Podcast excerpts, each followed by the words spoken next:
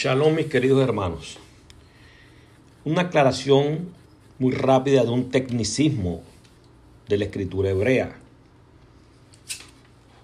La gente dice que o se predica, se enseña, o sea, se declara. La palabra predicar en hebreo es declarar. Declarar es algo, expresarlo como cierto.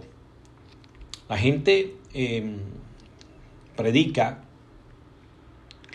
que Jesús era 50% hombre, 50% espíritu. Otro dice, no, vamos allá, 100% hombre, 100% espíritu. Las dos respuestas son totalmente falsas, totalmente falsas. Se basan en que la escritura dice que él nació de mujer, fue concebido de mujer. Primeramente, Yehoshua Hamashiach, o Jesús, el Cristo, no fue concebido de mujer. Fue engendrado por el poder, la palabra Espíritu Santo ahí, Ruach HaKodesh, no significa un ente, sino por el poder de la santidad. Así es como se traduce y como se ve. La palabra Ruach tiene diferentes significados en la escritura hebrea.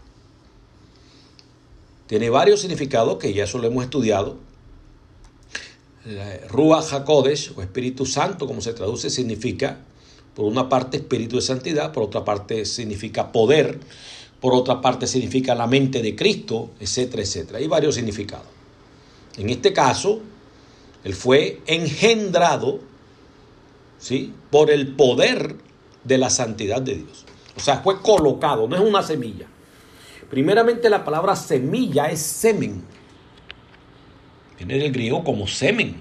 Él no depositó ningún semen, él no es, no es humano. Dios no es humano. Su naturaleza es 100% inmaterial espiritual. Entonces, esta aclaración la hace Pablo en hebreo cuando dice la hipóstasis de su sustancia. Otra traducción dice la impronta. ¿Sí? Hay que entender el concepto. O sea, se desprendió, una parte de Dios se desprendió de él. Como cuando usted coge un bebé probete y lo coloca en un vientre de una madre. ¿Correcto? Entonces, primeramente aclarar que el fue engendrado. Engendrado. Dice Primera de Corintios 15:45 en algunas versiones, tratemos de hablar en cualquier versión más o menos, dicen lo mismo, ¿no? Que está escrito que el primer Adán, la palabra Adán, ¿sí? Viene de Dan, de sangre, ¿sí? Porque él fue sacado de la Adamá. Adamá. No era Adamá, no era tierra, tierra es Eretz. Era otra tierra. Eso también ya se explicó, pero bueno. Entonces dice que el primer Adán, ¿sí? Fue hecho alma viviente. O sea, fue hecho Nefes Hayá. Alma viviente, todos los animales son alma viviente. Nefes Hayá. Y dice que el postrer Adán o el último Adán ¿sí? fue hecho espíritu que da vida. Es decir, ¿sí? Nisma Hayin en hebreo. Nisma Hayin que da vida. Y continúa diciendo, 1 Corintios 15 en el 47, que el primer hombre, el primer Adán, es de la tierra, o sea, terrenal. ¿Sí? Y el segundo hombre es del cielo, de los Shamaim. Entonces, él es 100% espíritu. Ah, pero es que estuvo en un cuerpo de hombre. Pero fue engendrado, no concebido. Ese es el error que existe. Un error garrafal. Garrafal, garrafal. Porque entonces, si no fuera así, entonces Jesús, cuando resucitó, debió resucitar en cuerpo glorificado. Y Él ya es cuerpo glorificado. Por eso Él es sin pecado.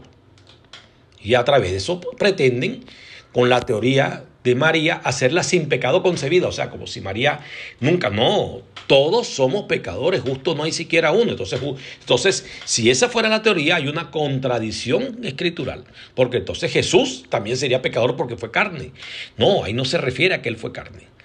Él es una naturaleza espiritual que después explicaremos. que tiene que ver con la plenitud del Abba. Abba no significa como lo traducen, Padre, no, Abba significa plenitud de la deidad, el estado original de Dios. Que eso después lo, lo, vamos a explicar también, ya una vez lo vimos, pero, pero no es por ahí el tema, no es por ahí el tema. Entonces cuando la escritura se refiere ¿sí? al Hijo del Hombre, tenemos que irnos a la escritura aramea y aparece la expresión o, o el escrito como, como Bar Enash. Bar Enash significa hijo de hombre. Eso pasó al hebreo, ¿sí? Como, como Ben Hadán, el hijo del hombre. Ben Hadán, el hijo del hombre. Ahora, esto es un tecnicismo. Un tecnicismo para referirse a él mismo. Yo. Entonces, la escritura cuando habla de Bar Enash o habla de Ben Hadam, está hablando de yo mismo. O sea, yo, yo, yo mismo, yo. Se refiere a él. Y ese tecnicismo significa lo mismo, ¿sí? Que la expresión Malhut Hashamaim, que significa o se traduce como el reino de los cielos. Ojo con eso, el reino de los cielos. Entonces, Barenash, ¿sí? Ben Hadam, hijo de hombre, y Malhut Shamaim, o Malhut Elohim, el reino de Dios, es lo mismo, se refería a él mismo. Entonces, cuando Jesús dice en la Escritura, entonces cuando Juan el Bautista está predicando en el desierto, y dice, arrepentidos que el reino de los cielos se ha acercado. Y cuando Jesús en, en Matillahu, Mateo 4, 17 dice, arrepentidos que empezó a predicar, el reino de los cielos se ha acercado. Quiere decir, yo he venido a este mundo porque está hablando de él, el Malhut Shamaim, es el reino de los cielos, es el mismo. Cuando él le dice a los apóstoles, le dice a los fariseos, por ejemplo, que le dice, el reino de los cielos está entre vosotros, o sea, yo estoy entre vosotros al Malhut Shamaim, que es la misma expresión, es un tecnicismo que tiene que ver entonces con Ben Adán, el hijo del hombre, o Barenash, es lo mismo Malhut Shamaim o Malhut Elohim. Entonces entiéndase que cuando habla del reino de los cielos, en algunas expresiones en el hebreo, él no está hablando de las leyes, de los mandamientos, como predican algunos, del reino de Dios. ¿Ok? Cuando él dice, buscad primeramente el Malhut en el reino de los cielos y los demás no se ha ido. Ahí no está hablando de las leyes del reino de Dios. No está hablando de eso. Buscadme primeramente a mí. ¿Por qué? Porque Él es el camino, la verdad y la vida. Pero si no se conoce el tecnicismo de la escritura hebrea, ahora pregúnteme. ¿Y eso por qué? Pues yo no sé, no me interesa. Es un tecnicismo hebreo. Es un tecnicismo y así se entiende, así se interpreta. Yo ahora no voy a cuestionar los tecnicismos de la escritura. Entonces, cuando él dice buscar primeramente el reino de los cielos, no es que busque su ley. Él dice buscar primeramente el reino de los cielos y los demás os, será añadido.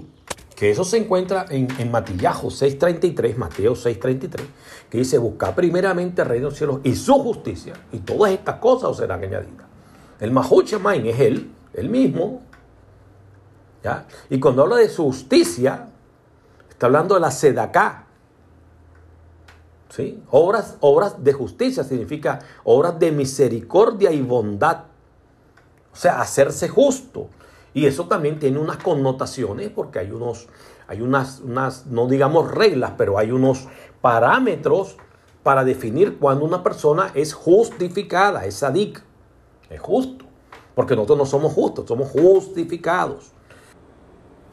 Ahora bien, cuando, cuando Pablo está hablando, está hablando Pablo diciendo que, que, por ejemplo, la hipóstasis de su sustancia, nosotros no podemos mirar esto desde el punto de vista de la mentalidad griega. Si usted va a leer el griego, también se vuelve loco. Algunas personas que estudiamos a través del griego sabemos que una es la parte escritural y otra cosa es el pensamiento. Cuando Pablo habla de la hipóstasis de su sustancia, la hipóstasis era un proceso en el que los dioses de la antigüedad tenían relaciones sexuales con las mujeres y nacían los semidioses. Pablo utiliza esta expresión para darle una explicación a la mentalidad griega pero no era el pensamiento hebreo como tal. Correcto, porque en el pensamiento hebreo es diferente. Entonces, eso lo debemos tener en cuenta. Viendo Filipenses 6.2, para, para aclarar lo que venimos hablando, dice, el cual siendo forma de Dios, o sea, la forma de Él, su esencia, su esencia, su parte corporal, espiritual, la forma de Dios, porque la parte corporal de Dios se manifiesta a través de Cristo. Cristo es la manifestación corporal de Dios.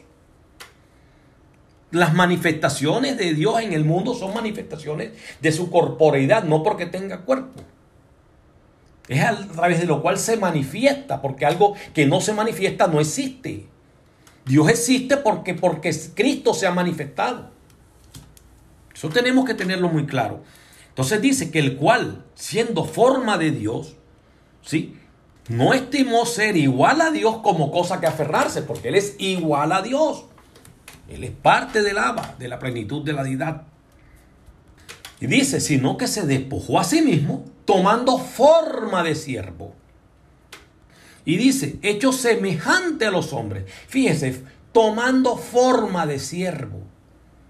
De aquel que habría de venir a servir para salvar a la humanidad. Sí, está claro. Y dice, hecho semejante a los hombres. Ahí no dice que es hecho hombre. Ahí no dice que es hecho hombre, porque él no es hombre. Él no, él no tiene nada de naturaleza humana. Eso es un error garrafal. Y entonces de ahí nacen sendas teorías como que es que él se hizo hombre y el no, no se hizo hombre, es semejante. Y dice, él no se hizo hombre, entonces dice, se hizo hombre para vivir entre nosotros y para vivir lo que nosotros vivimos y lo que nos entendimos. O sea, Dios se equivocó, Dios nunca nos entendió. Tuvo que mandar a, a Jesucristo según la gente que era el mismo, pero según la gente otro. Porque esa es la famosa teoría trinitaria que existe hoy en día, una teoría católica, demoníaca, satánica, entonces él tuvo que mandar a Jesús porque él se equivocó, porque él no conocía la humanidad que él mismo creó. Santo de Israel, Dios los bendiga, los favorezca, estamos hablando. Ya comenzamos las clases a partir del 15 nuevamente y, y yo les estoy avisando para mandarles el enlace. Shalom mis pajas, shalom a todos. Dios los guarde y los favorezca en este día. Amén, amén.